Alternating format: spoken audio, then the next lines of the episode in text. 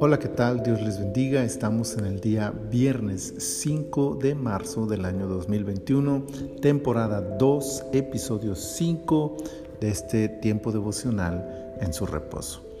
Para este día el pasaje será Éxodo 5, 22, que dice, Entonces Moisés se volvió a Jehová y dijo, Señor, ¿por qué afliges a este pueblo? ¿para qué me enviaste? Seguramente todos hemos pasado algún momento en que las circunstancias que esperamos que mejoren no solo no lo hacen, sino que empeoran. Cuando pensamos que ya nada puede salir mal, viene algo todavía peor y entonces volteamos al cielo y decimos, ¿por qué?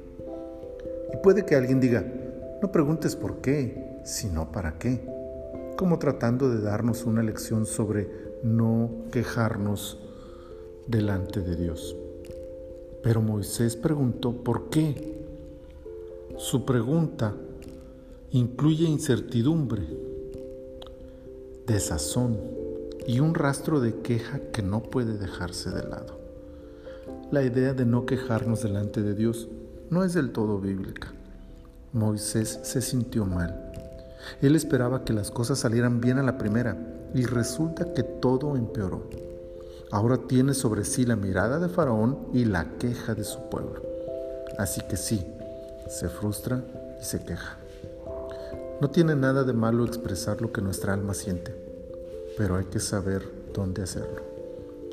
Moisés va a Dios y ese es el mejor lugar al que podemos ir también nosotros. Es la persona y el lugar indicado para desahogar nuestro corazón, para abrir nuestro pecho y soltar nuestra queja. La oración puede incluir lo que nuestra alma siente, pues Dios sabe perfectamente por lo que estamos atravesando. No siempre podemos tener la calma necesaria, no siempre entendemos y no siempre tenemos la fuerza para seguir adelante.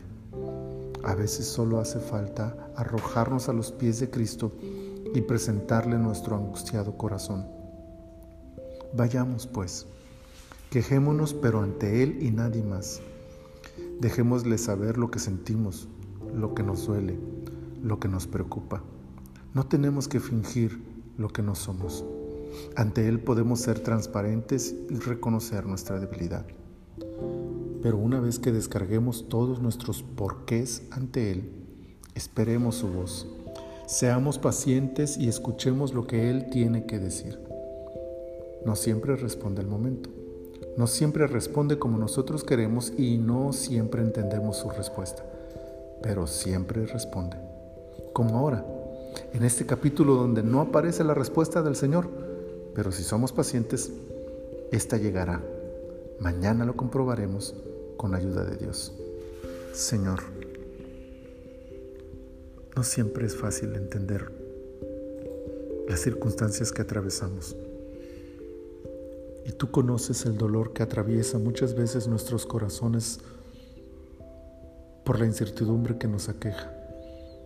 Pero yo te doy gracias porque en medio de los momentos difíciles de nuestra vida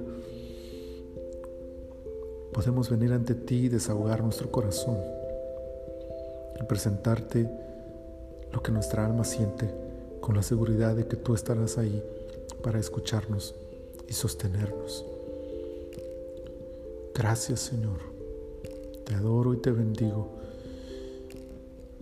Y anhelo con todo mi corazón que me ayudes a seguir presentándote a ti y solo a ti las aflicciones de mi corazón. Gracias en el nombre de Jesús. Amén. Que el Señor les bendiga y les prospere en todo lo que emprendan sus manos.